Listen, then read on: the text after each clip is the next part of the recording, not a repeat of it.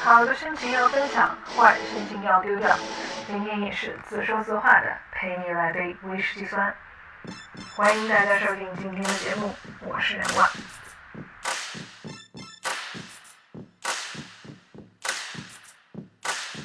Hello，大家好，欢迎大家收听新的一期陪你来杯威士忌酸。我是主播任万。今天的节目请到一位朋友，在我准备这个节目初期的时候。他就给予我很大的肯定和支持。当时和他半开玩笑的说：“如果一起来聊个话题，他想聊点什么？”那时虽然他没想好要聊的主题，但是很肯定的告诉我：“当你的播客节目开始录第七期的时候，我一定要参与节目的录制。”那时候第一期节目也才刚刚发布，也许他是执着于自己的幸运数字。也许他是想给我设立一个稍微遥远一点的小目标。不管怎样，那时候第七期听起来总有这么一点儿遥遥无期的感觉。不过转眼间，这就到了第七期的节目。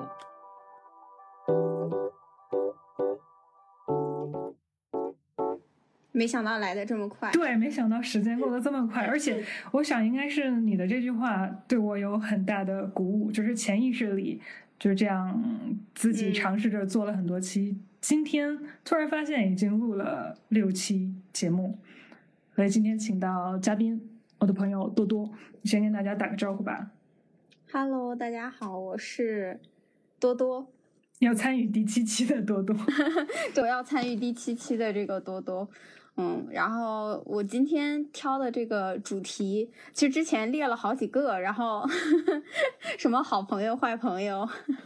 对，难得等到第七集的节目，那这一期主题就由你来确定。嗯嗯，对，然后我最后想了一下，还是选了就是和陌生人的神奇经历这个主题。我想你选择这期主题，一定有很多关于陌生人的故事想要分享。对对对。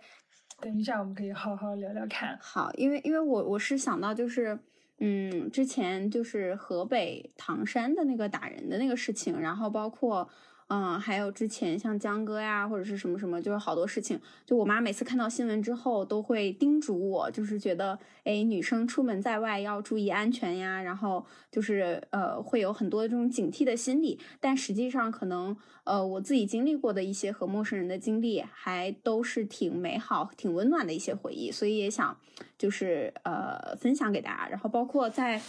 因为这个陌和陌生人的经历里面有的是呃陌生人来帮助我，然后也有我去帮助陌生人。那我在帮助陌生人的时候，也会去呃联想一下，就是回顾一下我自己的生活，是不是我的朋友或者是我的家人也会遇到呃相同的问题？那么他们在遇到这个问题的时候会怎么办？嗯，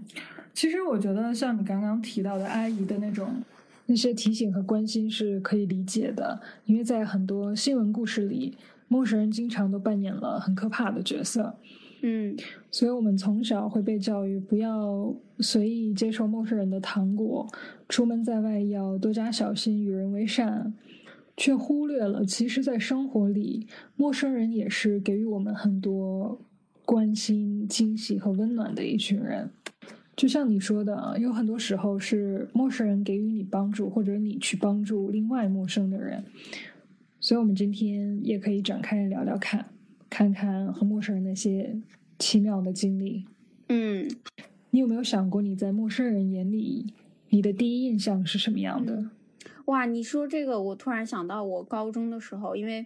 呃，长春冬天特别冷嘛，啊，然后就是上学的时候会裹得非常严，我就只露了一条眼睛。嗯，然后呃，我我从这个学校到那个车站的路上会经过一个医院。呃，有一个阿姨，就是她看起来已经蛮大年纪的，就是呃，我上高中那会儿，她可能看起来就有呃五十多的样子。然后呢，她也是想找我问路，但她跟我说了一句。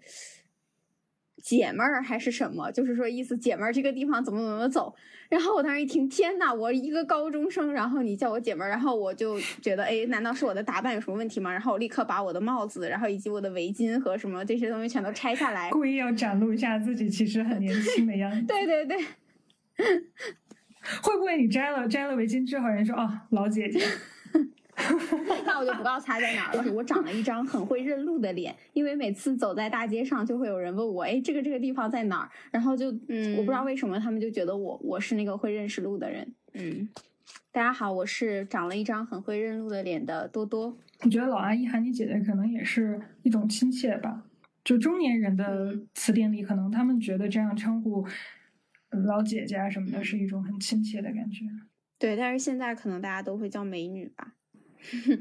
啊，我其我个人其实挺反，就是有点反感这句话的。嗯，我也是。就是不管是问路还是职场里那种，就是啊美女啊什么什么，就觉得我我会感觉有一点儿被骚扰、歧视。真被骚扰都还好，因为是事实嘛。我也觉得有歧视，就是你把人的归类变成，就是就是不不太平权的那种味道。嗯嗯，你说你好，或者是不好意思打扰一下，就能截住我的，然后非要说啊美女怎么样，就感觉很，也可能这个词被用的太就是戏谑程度比较高，我不知道，反正我听起来不是很舒服，尤其吃饭的时候。而且更多的时候是那种，你会发现女生或者是中年阿姨很喜欢叫你美女啊，什么这个那个，就感觉大家都是同一个性别，你硬要这样用一种特定归类去叫对方，就觉得不是那么舒服自然。当然，也可能是我们在揣测别人的恶意。不过聊到陌生人，说真的，我其实听你提到这个主题的时候，我会自己回想一下跟陌生人那些嗯经历。我是那种会很容易把对方先想象成很善良、很好的人，而且可能也是因为这样潜意识，多数遇到的都是很、很、很好的人。所以这个是不是他们说的有一种什么陌生人交往，就是你会先把对方想象成很真诚，就很很容易低估他的杀伤力。可能因为感觉找我问路的人，或者是跟我嗯有。呃，有经历的陌生人，他们看起来真的是非常需要帮助的那一类群体。就他看起来就是很想让人去帮助他，嗯，因为我记得之前不是有有有人就是在网上也是说，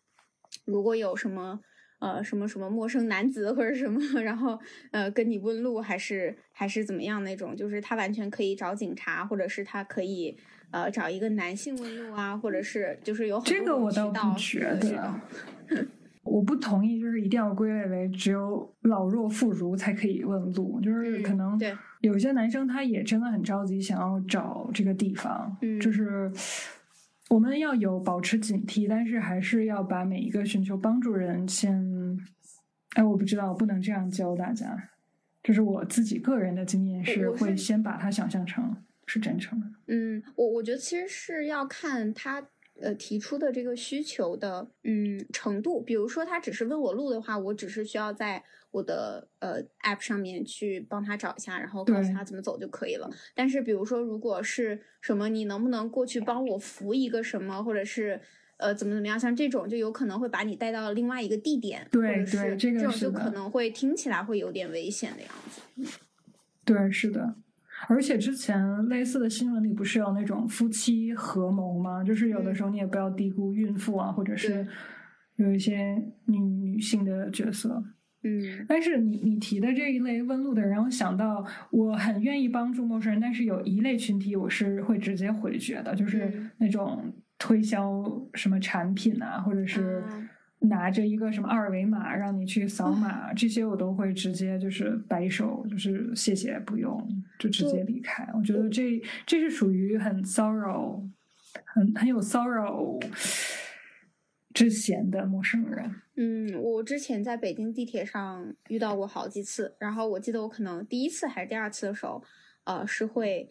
嗯，他他一般只会让我加他的微信，对对对，就没有说要比如说花钱买东西这种。然后呢，嗯，但是后面我都基本上就直接回绝。然后基本上好像近两年我都没有在北京地铁上再遇到过了，可能也嗯会工作人员会抓起来吧。哦，这让我想起来之前有一次也是，就是老夫妻两个，然后就是那种拦住你要钱的，说我们需要钱，然后坐车什么什么的。然后好几天没吃饭了，他说。然后我当时手里是有东西的，就是有水，还有就是吃饭，我忘了当时是馒头还是什么之类的。我说这个给您要，他说不用，他说只要钱。我当时就觉得心里不是很舒服，然后就走。嗯，我好像也碰到过那种，就是什么没有路费了，然后怎么怎么样那种，就是，但是我真的没有现金，但是他肯定也不会拿出一个二什么二维码让我来扫的，要不然就 就脸上写着骗子两个字。可是你不觉得现在很多人都会掏出二维码吗？是吗？我我后面就是天桥底下很多人都是旁边会放一个二维码。可能我们这一片儿 连天桥都没有。嗯。其实我我觉得我们可能聊的是特别小的一类陌生人，就是他们可能是看似很呃很弱小、很处于弱势状态，需要我们去帮忙的。但是还有一些陌生人，可能是周围的邻居或者是新来职场的同事。对，我我就想到你说这个职场同事的时候，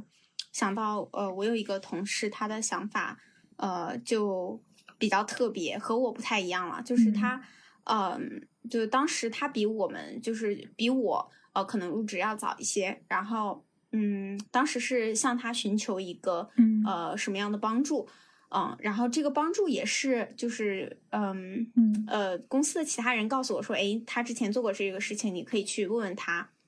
对，然后就去找了嘛，但是他可能就并没有表现出很想要帮助别人的样子啊。然后当时我们并不是非常的熟，因为也刚入职嘛，呃，然后就觉得可能会觉得这个人呃没有那么好相处。但是后来其实熟悉起来以后，就是他也是一个很好的人，呃，所以我有一次就问了他这个问题，就问他为什么当时呃没有非常热心的去帮助啊什么的，然后他自己就讲说。他当时入职的时候就遇到了这样的一个情况，就是有其他的同事这样子对待了他，所以他觉得我也不要，就是就是我也不要，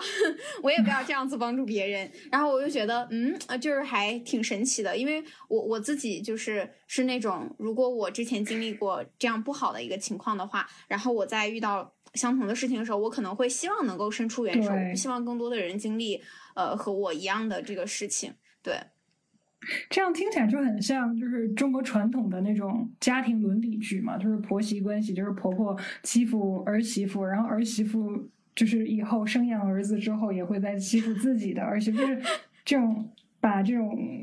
冤冤相报何时了的这种感受一直传递下去。我开始听你讲这个故事的时候，我第一反应也是你应该很感谢这个同事，因为他可能让你。就是有不舒服的经历之后，你会去帮助其他新来的同事。就是我跟你想法是一样的。嗯，对，就是把这种感受，就是有这种感受之后，反而会更愿意去帮助新到职场的其他同事。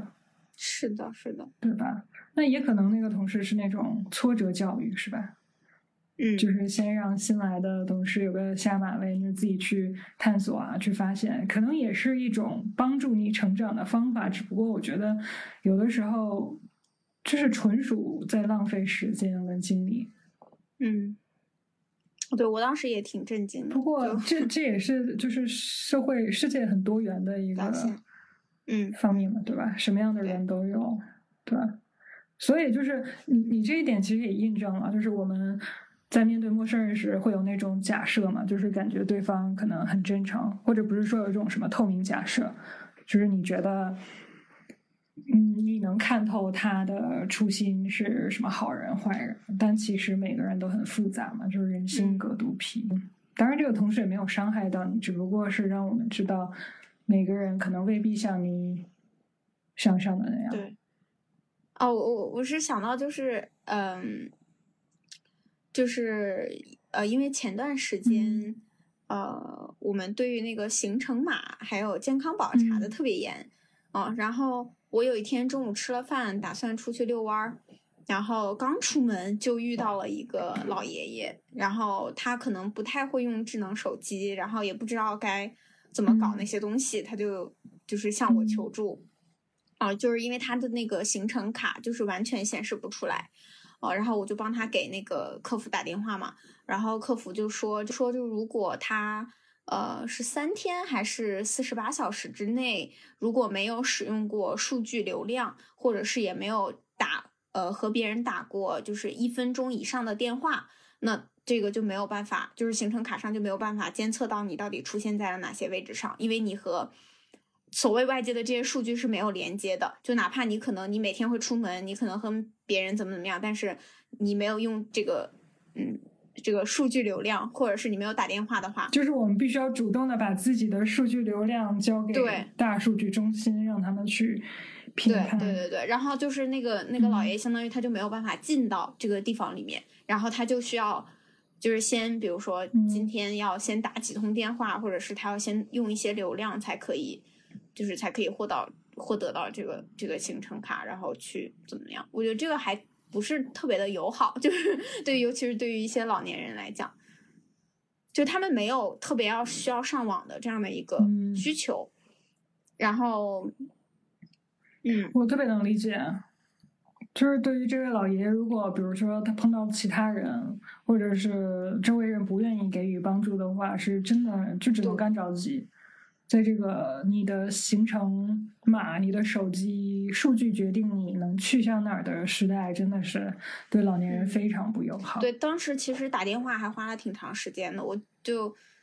可能反正站在那儿站了十几二十分钟吧，然后。因为因为一开始我们也在想，哎，是不是没开流量啊，或者是什么原因？然后找了半天，然后嗯，而且那个老爷他因为他是外地人，所以打电话就是我本来一开始打的就是整体的那个客服的电话，但是他可能又要需要转接到当地的那个什么什么，对对对，区域的那个区号。我觉得这可能是回应之前不是有些人会关掉手机嘛，就是为了让自己行程码不被污染或者改变，那可能。大数据中心也想到了应对政策，只不过伤及无辜嘛。但是你觉不觉得帮助其他人，尤其是陌生人之后的那种成就感啊，或者是幸福感，还是挺挺高涨的？对，对对对。我觉得跟陌生人之间的这种互动，尤其是你是施予者，当然你如果被别人关心到，被别人帮助过，你也会很很感激、很开心。嗯。可是如果你有能力去给予其他人帮助的话，你自己的那种，我觉得是成就感，就是你生而为人可以帮助周围的其他的伙伴，那种开心满足，应该是很就很难形容吧。我我想象不出来，想象是就心里痒痒的，就是觉得哇，我好厉害，我帮助了周围的。对，然后我觉得一天都变得美好了起来。是的，对，所以其实我觉得陌生人给你的一些回应反馈，有的时候足够你能支撑一天的那种，嗯怎么讲甜度？就是你每个人每天需要一些甜度苦度。我有一阵子是也是疫情政策严格的时候，然后我有的时候会。出去附近公园跑步嘛，所以就常会跟那个时段的保安大叔打招呼。然后我觉得虽然就是隔着口罩嘛，但是每天你去到那个点位，有一个最熟悉的陌生人，就是大家能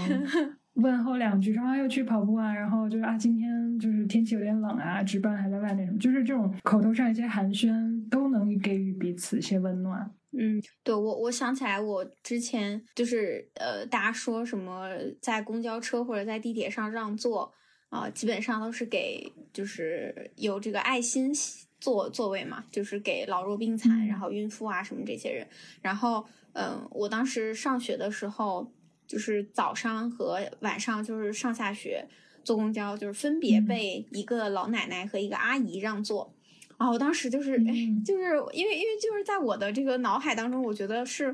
嗯，我没有座位也也也无所谓，然后他们坐着就是，呃，就就坐着嘛，对吧？然后但是他们突然给我让座，我就觉得，哎，好像就是有一种很特殊的感觉。然后他们就说，哎，现在学生上学很辛苦啊，什么什么的。没人看背的书包很重吧？感觉，嗯，有可能。对，然后我就觉得，嗯，就是大家就是出门在外还会考虑到。就是你看到的这个小朋友，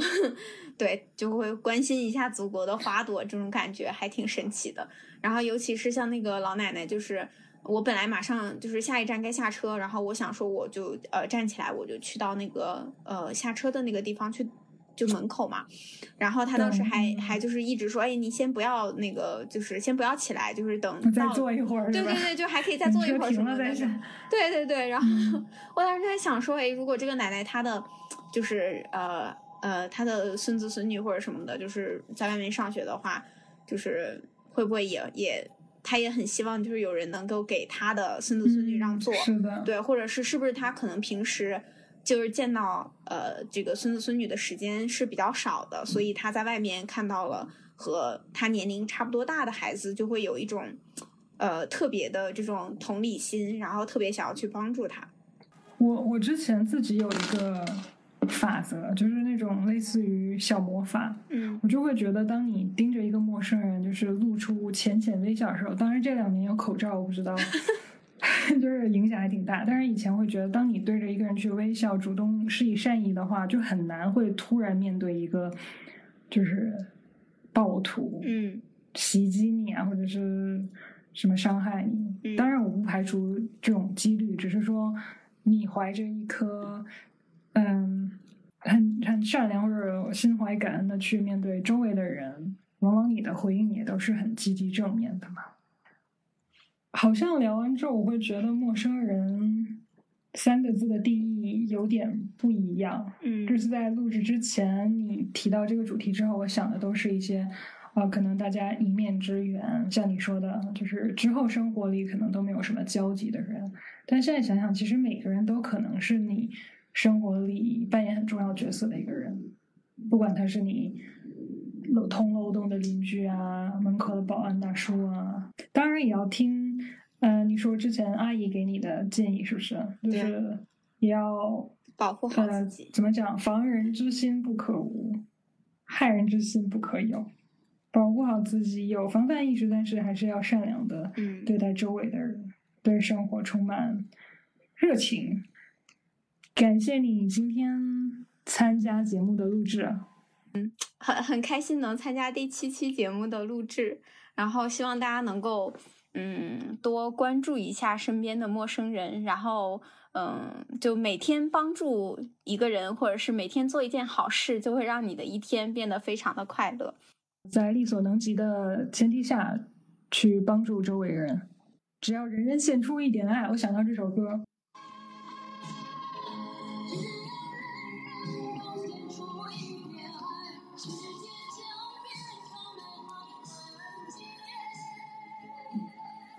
感谢您收听这一期的节目，我们下期再见。